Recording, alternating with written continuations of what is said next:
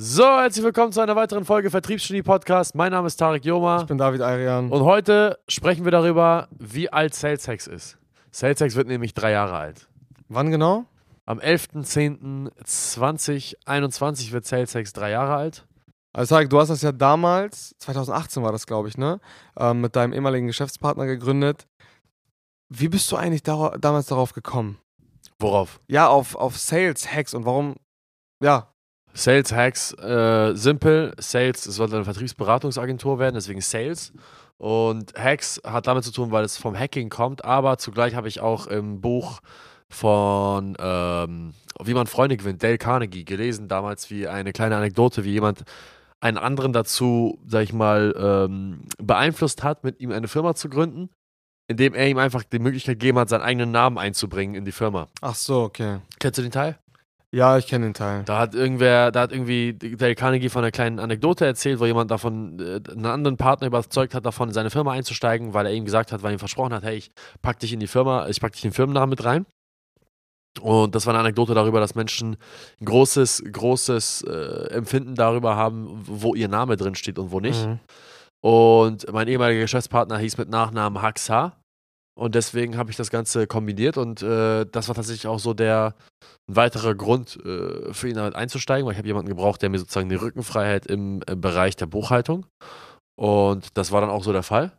Mhm. Und ähm, worüber man reden könnte, ist tatsächlich so die Entwickl Entwicklungsstufen, die Sales Hacks gemacht hat, weil viele Dinge, die wir heutzutage unseren Mitarbeitern beziehungsweise auch unseren Kunden mitgeben, hat, haben eigentlich viel damit zu tun, wie wir unsere Entwicklung voranschreiten lassen haben. Ja, du sprichst so über die emotionalen Erfahrungen, die man dann gemacht hat, ne? So ja, als, als Beispiel, ähm, wie sich der Freundeskreis zum Beispiel geändert hat. Das sind so nebensächliche Dinge. Mir geht es aber vielmehr darum, diese ganzen Business-Aspekte. Also, wir haben ja die klassische Entwicklung gemacht. Also Phase 1 war ja ganz klar Selbstständiger. Das heißt, bei Phase 1 ging es uns primär darum, wie kriege ich einen Kunden ran, wie äh, kriege ich Geld von ihm für eine Dienstleistung, die ich erbringe und wie äh, verdiene ich einfach so viel Geld, wie ich nur kann, als einzelner Selbstständiger. Das war die Phase Nummer uno. Das war so ziemlich das erste Jahr von Sales Hacks. Da ging es halt relativ schnell los, weil das Verkaufen äh, mir relativ gut lag. Waren wir halt relativ schnell in der Lage, Umsätze zu fahren. Äh, die höchsten Umsätze, die wir jemals gefahren haben als, einzelne, als, als Einzelunternehmer, waren halt irgendwo im Rahmen zwischen 65.000 und 75.000 Euro pro Monat. Das waren so das, äh, Umsätze nicht, aber Auftragseingänge. Das war das Maximum, was wir so einfahren konnten. Ja. Und ich erinnere mich ganz gerne an die Zeiten zurück, weil ähm, ich mich da ganz gerne in meine Gefühlslage hineinversetze und mir dann die Frage stelle, warum in Gottes Namen habe ich nicht früher Mitarbeiter eingestellt?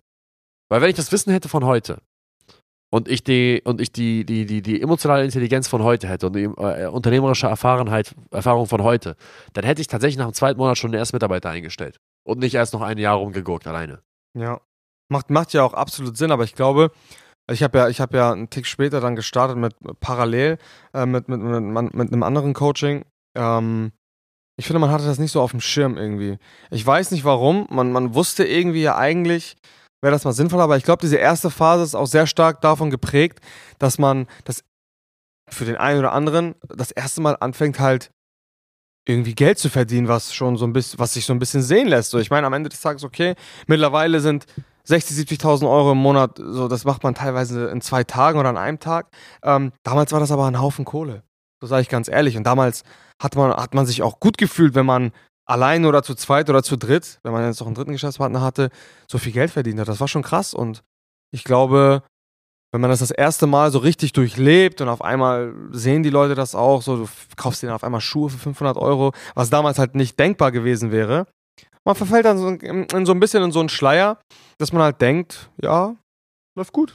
Ja, man fängt an, sehr hedonistisch zu leben, sehr stark im Hier und Jetzt zu leben und macht sich keine Gedanken darüber. Also man, man lebt eigentlich von close zu close. Ja. Ganz, ganz klassisch betrachtet. Also man arbeitet eigentlich den ganzen Tag, um mal wieder irgendwie 2.000 oder 5.000 Euro zu verdienen. Das sind so die Dinge, die man eigentlich den ganzen Tag macht und man ist ähm, gedanklich eigentlich nur, man denkt eigentlich nur zwei Schritte weiter, aber ja. nicht zehn. Ja. Man denkt nur weiter, okay, wie kriege ich jetzt den nächsten Kunden rein? Wie ich, man, man denkt nur bis zum nächsten Kunden. Was man aber viel mehr hätte nachdenken müssen, ist, okay, denk mal ins nächste Jahr rein. Wie schaffe ich es jetzt, einen laufenden Strom an Kunden reinzubekommen, ohne dass ich mich da dafür quälen muss? Wie kann ich es schaffen, auch mal in Urlaub zu fliegen für drei Wochen, sodass weiterhin Geld reinkommt, ohne dass ich mich darum kümmern muss? Das sind ja Dinge, die, die, die sind ja wirklich das, worum es geht. Ja, man war, man war einfach ein bisschen kurzsichtig, so kann man es eigentlich auch sagen. Und Die Erkenntnis daraus ist ja ganz klar, dass, dass es eigentlich immer sinnvoll ist, ähm, schon die nächsten drei, vier Dinge auf dem Schirm zu haben, bevor sie überhaupt relevant für dich werden.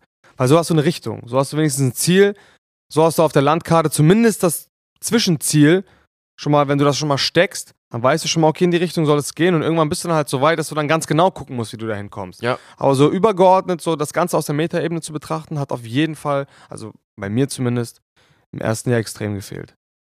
Ist aber, ist aber auch tatsächlich so, dass man am Anfang vielleicht die Schwäche hat, dass man viel zu weit denkt, wenn man sein Unternehmen gründet. Man denkt halt immer schon daran, wie die Brand aussehen sollte und Marke und bla bla bla, obwohl das gar nicht relevant ist. Da fängt man an, sich dann zu, zu trainieren, dass man kurzsichtig denkt und nur an den nächsten Kunden Ja. denkt. Und wenn man das dann geschafft hat, diese Challenge des nächsten Kunden zu überwältigen, muss man eigentlich wieder in das langfristige, man muss eigentlich immer zwischen langfristiger und kurzsichtiger Denkweise wechseln. Ja, ich denke, die Mischung macht es. Also es gibt ja dieses typische Phänomen von Leuten, die einfach 100.000 Ideen haben und auch schon sich Gedanken darüber über... Das ist das klassische Beispiel. Die machen sich Gedanken... Die haben, die haben drei Kunden gewonnen in ihrem Leben und machen sich Gedanken über ihre Reputation, wenn sie zu viel Akquise machen. Ja. das, ist, das ist so ein Beispiel. Nun, das, das, war so, das war so das erste Jahr bei SalesX, die ersten tatsächlich sogar anderthalb Jahre, äh, an die ich so zurückdenken muss. Ähm, das zweite Jahr war geprägt, sage ich ganz ehrlich, von ähm, vielen Selbstversuchen, vielen Orientierungsversuchen in, in, in verschiedenste Richtungen. Ähm, da kam so ein bisschen der Fokusverlust. Wir haben versucht, unsere Produktpalette zu erweitern, was uns, was uns tatsächlich nicht so gut gelungen ist. Ähm, wir haben, sind Partnerschaften eingegangen, die uns nicht gut gelungen sind. Wir ähm, mussten uns von äh, Geschäftspartnern und Mitarbeitern trennen, wo wir im Recruiting eine Menge Fehler gemacht haben. Also eine Menge Dinge, die wir heute versuchen, unseren Kunden mitzugeben, sind eigentlich die Lehren aus den Fehlern, die wir gezogen haben. Und das zweite Jahr war für mich persönlich die Hölle. Ja, ich muss auch sagen, also das zweite Jahr war wirklich geprägt von extrem vielen, ich kann es ja offen und ehrlich aussprechen, zwischenmenschlich schlechten Erfahrungen.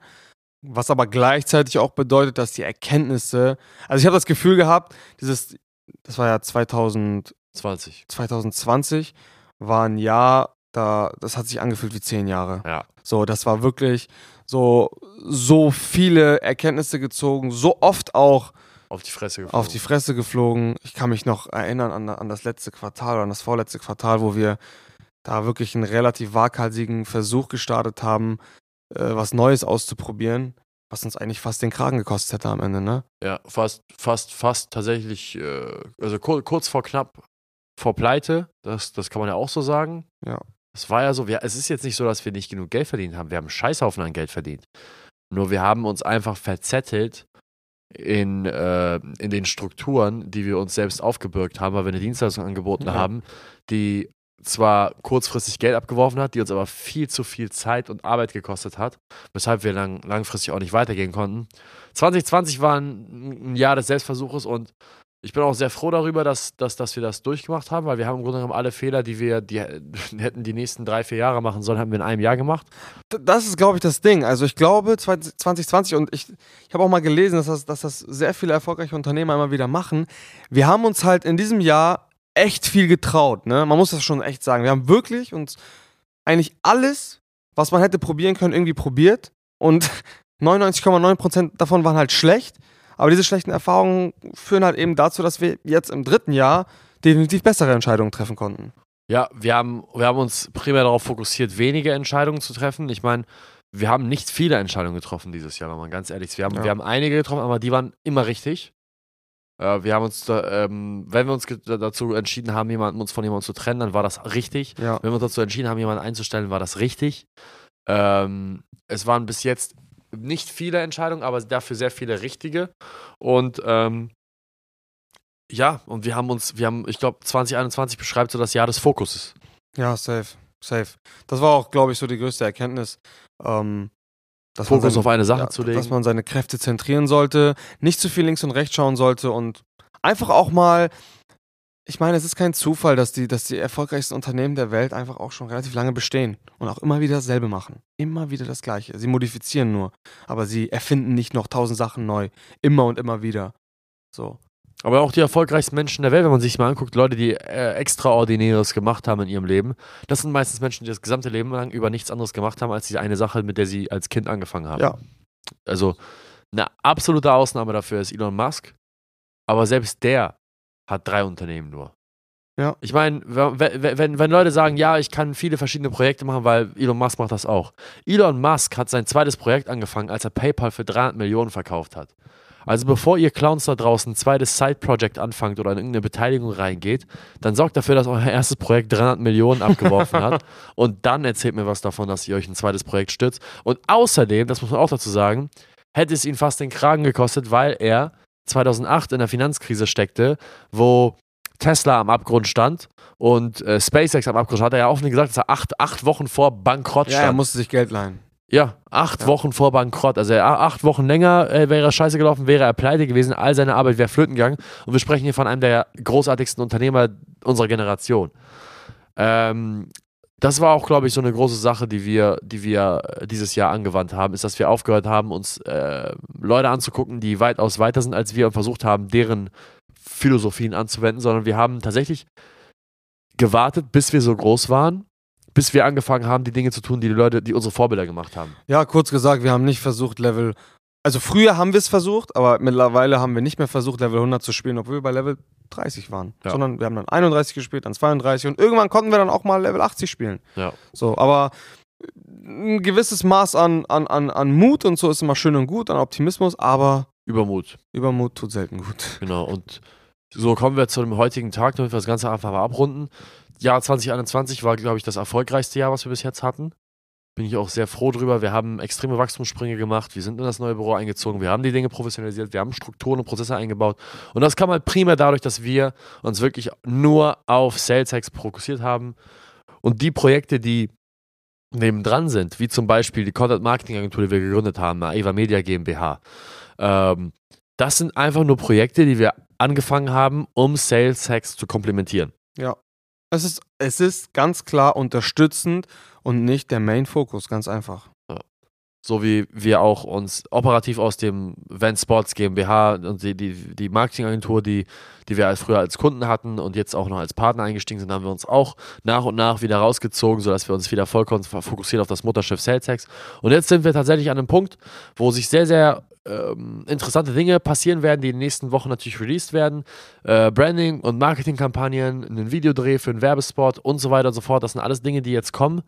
Ähm, da will ich aber nicht, nicht zu viel äh, zu verraten. Ich kann nur eine Sache sagen, dass es knallen wird. Ich glaube, so, so äh, mutig können, oder selbstbewusst können wir sein, um das zu sagen. Aber seid sehr gespannt drauf. Ja. Und in der nächsten Folge, wenn ihr noch einschalten wollt, sehr gerne, ähm, reden wir auf jeden Fall darüber, welche Vorbereitungen wir getroffen haben, bevor wir überhaupt uns an unsere erste Werbekampagne geschalten haben, weil das kann vielleicht interessant werden für einige, für einige da draußen, die sich die Frage stellen, okay, wann, wann sollte ich eine Werbekampagne schalten und wenn ich Werbung schalte, wie soll ich das machen? Ähm, wir können jetzt einfach im Live berichten, was es für Ergebnisse hat. Und ähm, ja, an der Stelle vielen Dank für das Zuhören bei der, dies, äh, bei, bei der heutigen Folge und bis zum nächsten Mal. Bis zum nächsten Mal. Ciao, ciao.